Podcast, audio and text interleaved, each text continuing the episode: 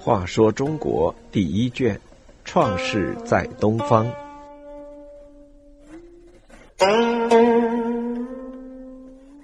八十，上甲威灭有义。商侯敏去世之后，儿子亥继位，古书中又称为王亥。亥有个弟弟叫王恒。王恒和王亥这两兄弟感情很好。王亥继位之后，不再做夏王朝的水政，而是一心经营畜牧业。他见把马驯服成驾车和驮运的工具，使用起来非常方便。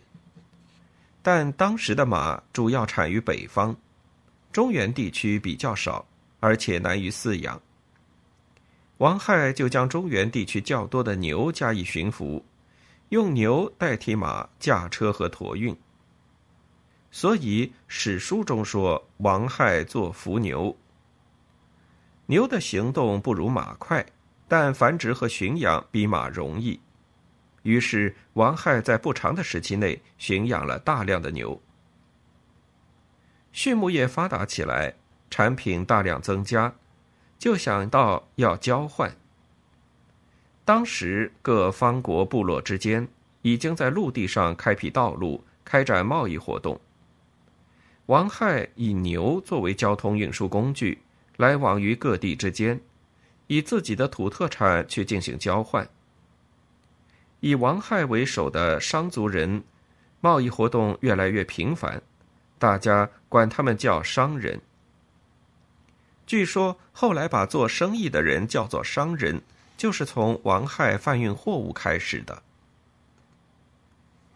有一年。王亥和弟弟王恒率领着一队商族人马，赶着牛羊，驮着土特产，跨过黄河，长途跋涉，来到易水流域一个叫有义的部落，其地在今河北易县一带。王亥打算用牛羊和土特产与有义部落的酋长绵臣交换一些粮食和手工业产品。绵臣见王亥兄弟带了这么多牛羊和土产远道而来，非常高兴，就举行宴会款待王亥，并且还有歌舞助兴。商族人本来就好酒贪杯，王亥兄弟喝得大醉，对宴会上的歌舞女子动手动脚。这种有失检点的行动惹怒了绵臣，他派人成夜把王亥杀死。把王亥兄弟带来的物品全部扣下。第二天清晨，又下令把王恒和商族人赶出友谊部落。王恒苦苦哀求，希望能换回一些粮食和土产，遭到了绵臣的拒绝。他只能带着随从逃回本国。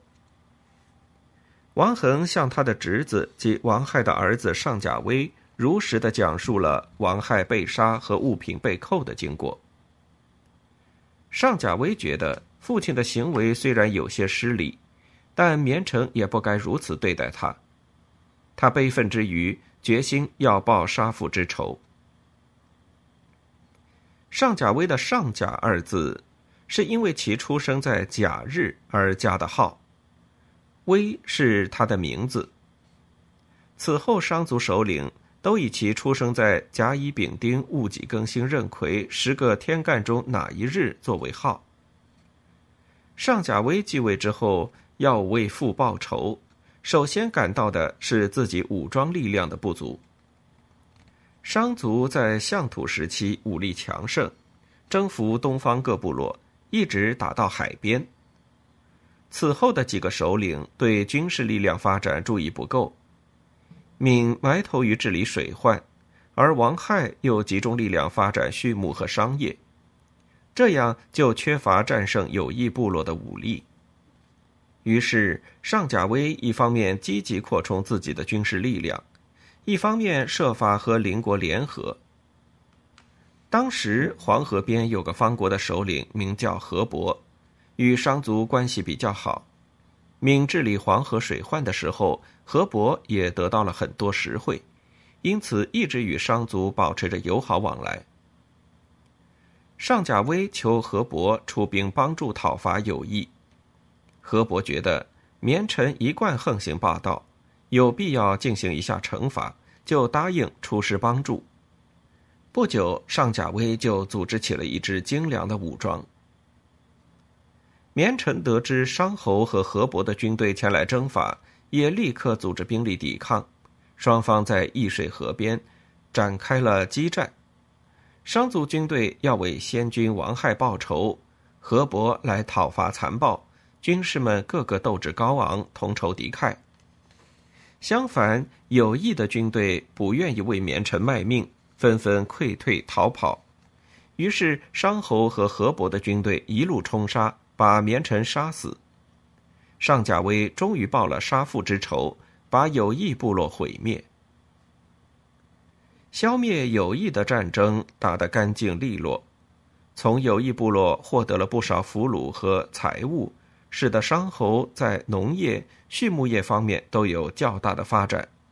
上甲威声威大振，各诸侯方伯都另眼相看。商族开始发展壮大起来。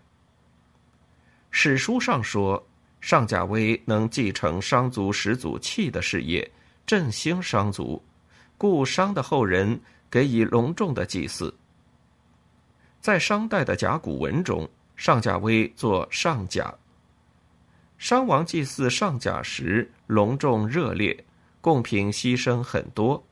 充分说明上甲威在商族发展史上的地位。